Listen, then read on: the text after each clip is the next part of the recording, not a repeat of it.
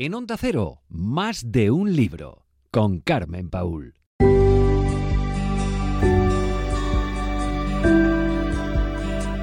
Hoy en Más de un libro hablamos de poesía y lo hacemos con el poeta, narrador y profesor de lengua española Rafael Ramírez Escoto. Mañana, día 20, va a presentar en la Fundación Ori El llanto de los grillos, de ediciones La Huida. Rafael, buenas tardes. Hola, buenas tardes, Carmen. Me detengo en el título. Se me viene a la memoria otro, otro poema, otro poeta, ¿no? Los, los grillos también son machadianos, ¿no, Rafael? Hombre, por supuesto, ahí está un poco el, origen, el fundamento de este, de este poema, el famoso verso, ¿verdad?, de, de, de, Antonio Machado, ¿no? De esos grillos que cantan a, a la luna. Desdeño a la romanza de los tenores huecos, ¿no? Y el coro de los grillos que cantan a la luna, ¿no? eran esos grillos? Sí, sí. Maravilloso. Bueno, ¿en qué diferencia esta entrega, Rafael, esta entrega poética de otras anteriores, eh, como Figurat, por ejemplo? Bueno, eh, mm, a ver, eh, la, poesía yo creo que va acorde con la vida, que es una es otra línea que se traza en la vida y uno cuenta en la, sus experiencias, eh, su, sus vivencias y la, la, poesía un poco te acompaña, ¿no? Si, si la poesía es un, una inquietud que desde que nace desde muy joven, pues no te, no, te, no te abandona ya. Yo pienso que, aunque a veces parece que te abandona, ¿no? que, que se aleja, pero después vuelve, ¿no? Porque un poco el proceso este que me sorprende de la poesía, porque la poesía no es un proceso que uno, eh, o una escritura que uno haga con total voluntariedad. Es decir, la, la, poesía surge de una necesidad, de una necesidad de expresión, y hay momentos en la vida en los que la poesía parece que es de vacaciones y hay otros momentos en que te agarras a ella y te viene y no puedes soltarla, ¿no? Y, entonces, cada, y cada momento tiene, tiene su poesía. Es decir, la poética de figurar fue un momento, una vivencia, unas experiencias, han pasado los años y ahora, bueno, pues estos son también otras vivencias, otras experiencias y, y, al final esto se va acumulando y hay que contarlo, hay que, hay que, hay que desprenderse de ello de alguna manera o, guardarlo, ¿no? En la, porque yo creo que la palabra, la función que tiene es un poco el, el guardar, ¿no? El retener todos esos momentos que, que realmente pensamos que son como un tesoro, ¿no? Bueno, pero algo de eso ahí, afortunadamente esto lo compartes, lo compartes con los lectores en este libro. ¿Y, crees que crees que el poeta siempre anda escribiendo el mismo poema a distintas edades o, crees más en el poeta impredecible que cambia de estilo en cada libro? A ver, yo creo que los poetas más o menos estamos todos un poco en la misma en, en la misma médula, ¿no? Es decir, estamos todos tratando siempre los mismos temas. De hecho, la crítica literaria por eso distingue ¿no? de los tópicos literarios, ¿no? desde el Tempus Fugit, Carpe Diem, el Vita Flume, en fin, te coges un manual de crítica literaria y tienes todos los tópicos y, y, y cuando vas repasando la historia de la literatura, a lo largo de la historia de la literatura, tú verás que un poeta trata el mismo tema, lo trata en otra época. Es verdad que después el estilo, la forma que se le da y sobre todo un poco la, la vivencia personal, que yo creo que es lo que está ahí, ¿no? Porque hablar de, que el tiempo se nos va, yo creo que a todo ser humano, ¿no? Eso es una cosa que en cierta manera nos sorprende, ¿no? Y a veces incluso hasta nos aterroriza, ¿no? Pensar que el tiempo se nos va. claro. Y pero claro, eh, los poetas es su propia voz. Y ahí es donde yo creo que está un poco la, diferencia. Eh, cada poeta eh, tiene que darle su propio sello, su propio tono, ¿no? Eh, su, timbre personal. Es ahí donde yo creo que radica la, belleza ¿no? y la hermosura, porque más o menos es hablar siempre de lo mismo, pero eh, hacerlo que parezca que es nuevo, que, que, es algo individual. ¿no? Esta está la, importancia, y pienso yo, de, lo bonito de la poesía. ¿Y qué temas predominan entonces en este llanto de los grillos?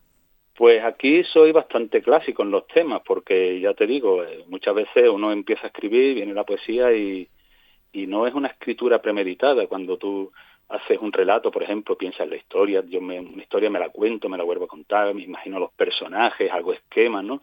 Eso, eso tiene más labor de ingeniería como crear un plano, ¿no? El plano de un, de un artefacto.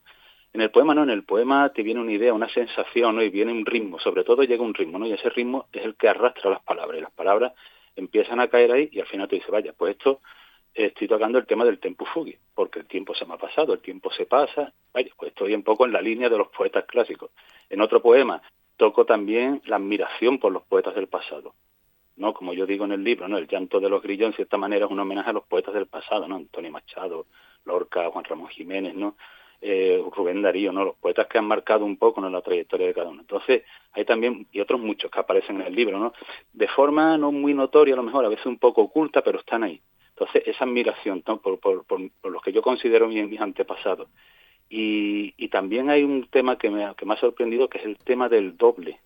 De que una persona, sí, tú tienes un nombre, unos apellidos, tienes una entidad, pero a veces somos un poco otras personas, ¿no? Y muchas veces no llegamos a conocernos. Entonces, llegar a conocerse uno a sí mismo es bastante difícil, ¿no? Muchas veces pensamos que, que es difícil conocer a los otros, pues yo pienso que lo difícil es conocerse a uno mismo y a veces me sorprendo, ¿no? Un poema donde me hablo a mí mismo, ¿no? Y solo hacía mucho cernuda, ¿no? Hablarse a sí, mismo, ¿no? Y, y contarse su vida. Y ese descubrimiento del otro yo, que también es un yo verdadero que está ahí, pero que muchas veces no lo vemos, pues también. Y el mundo de los sueños, yo ahí también siempre tengo una, deuda con el mundo de los sueños porque, bueno, creo que es una parte de la vida que la ignoramos, que la dejamos pasar, dormimos y tal, tenemos sueños, son muy raros, pero los sueños yo creo que dicen muchas cosas de nosotros. Es como otra vida, ¿no? Que vivimos también. Exactamente. Yo creo que los sueños, y después a los, a los escritores, a los artistas, a, la gente que se dedica a la pintura, ¿no? Bueno, y tenemos la escuela surrealista, ¿no? Yo creo que ha aportado mucho, ¿no? El descubrir el mundo de los sueños eso ha aportado mucho al mundo del arte. Y no creo que haya que despreciar no esas imágenes oníricas los símbolos que se desarrollan ahí no creo que hay mucho de, autenticidad en todo eso. Y se podría decir que hay alguna idea algo que, que hermana a todos los poemas de este libro bueno, yo creo que es un poco el momento vital en el que surgen, ¿no? Después de una serie de experiencias personales, ¿no? Estos poemas vienen poco como eso lo que te comenté antes, una necesidad de, expresión, ¿no? de poner un poco en orden una serie de evidencias, un paso por la vida. Yo creo que hay momentos críticos en la vida por los que uno va pasando, ¿no? Pasas de la niñez a la adolescencia, de la adolescencia a la juventud, ¿no? Y en esos momentos, ¿no? Que yo creo que están además incluso con una periodicidad, ¿no? Que cada cierto tiempo yo creo que es necesario pararse, ¿no? Y ciertas experiencias vitales, personales, me han llevado a este poema. Cuando ya, bueno, ya, yo estoy ya en una edad en que, bueno, digo, bueno, pues mi vida más o menos ha prácticamente cumplido con todo lo que tenía que cumplir, ¿no? Entonces, y uno mira para atrás y dice, bueno, ahora es momento quizás de reflexionar, de pensar, ¿no? Sobre muchas cosas. Todavía me quedan cosas por decir. Muchas, muchas.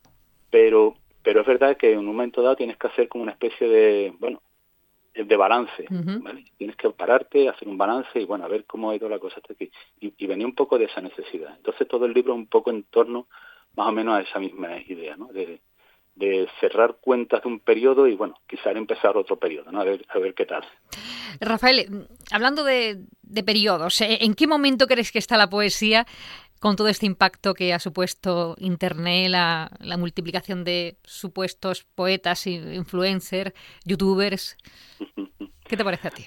Bueno, a ver, yo, si te soy sincero, yo eh, me he quedado un poco en poetas de, de mi generación gente de mi edad, gente más joven sé que escribe, sigo algunos, ¿no? Pero sé que hay mucho interés por la poesía en gente joven que se mueve a través de Internet. He leído alguna cosa y bueno, sé también que mucha gente se mueve por el ámbito de lo que es la música hip hop, que ahí también he escuchado algunas letras, algunas cosas, en fin, ya me queda un poco a lo mejor en otra tesitura pero sé que por lo menos hay interés por parte de una de gente joven en a seguir haciendo a seguir haciendo poesía. De hecho, a mí me sorprende muchas veces eh, alumnos míos que bueno son todavía muy jóvenes, no son chicos o chicas de, de bachillerato, ¿no? De primero, segundo bachillerato, que se me acercan, profe, he escrito un poema, tú me, Ay, qué bien. sorprende, me sorprende, porque son de los que no te esperan, ¿no? Que a lo mejor no son a lo mejor alumnos brillantes, tal, pero después lees el poema y te dices, vaya, pues aquí hay una sensibilidad y aquí hay una emoción y hay un deseo, ¿no? Entonces, bueno, eh, claro, están todavía un poco en construcción. Hay esperanza, hay esperanza. Claro, sí, necesitan tener lecturas, tener muchas lecturas, eh, sosegarse, ¿no? Porque la, cuando eres joven eres muy impaciente, ¿no? Eh, releerte muchas veces. Pero bueno, por lo menos lo que tú dices, hay esperanza, ¿no? De, yo creo que la poesía es una es una necesidad, es un aire que hay que respirar, ¿no? Eh, Guillén hablaba, ¿no? Del aire nuestro, ¿no? Entonces, esa la poesía hay que respirarla. Y, y yo creo que siempre, y siempre habrá alguien que tenga que cantar algo, siempre habrá, porque la poesía en el fondo es, bueno, es, hermana de, la canción, ¿no? Sí. Eh, canción y poesía van de, van de la mano siempre. Entonces siempre habrá esa necesidad. Yo creo que el ser humano puede cambiar en muchos aspectos, pero hay ciertos componentes que siempre volverán, siempre estarán ahí. Es necesaria en la vida la poesía, sin duda. Vas a presentar este libro en la Fundación Ori, será mañana, sábado, día 20 de enero. Eh, ¿Nos puedes adelantar algo de, cómo va a ser esta presentación? Bueno, la presentación la realiza José Antonio Merino Calvo.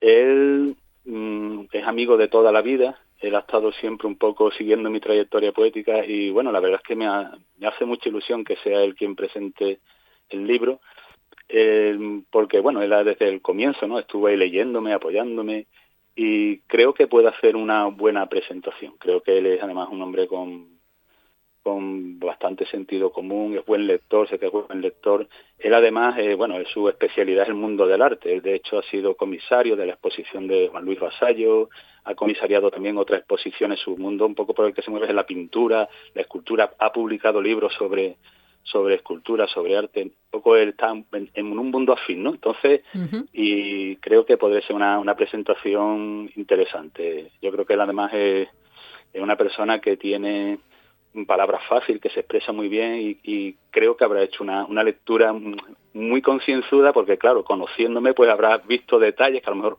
otro lector que no me conozca, pues a lo mejor, bueno, pues no, no puede referenciarlo, pero yo creo que sí, que puede hacer una presentación muy, muy interesante. Recuérdanos la hora, por favor. La hora es a las dos y media, en Calle Ancha, en la Fundación Carlos Mundo de Ori. Pues hoy en más de un libro hemos hablado de la nueva publicación del nuevo libro de poesía de Rafael Ramírez Escoto, El llanto de los grillos. Rafael, ha sido un placer hablar contigo. Gracias. Nada, muchas gracias a ti, Carmen.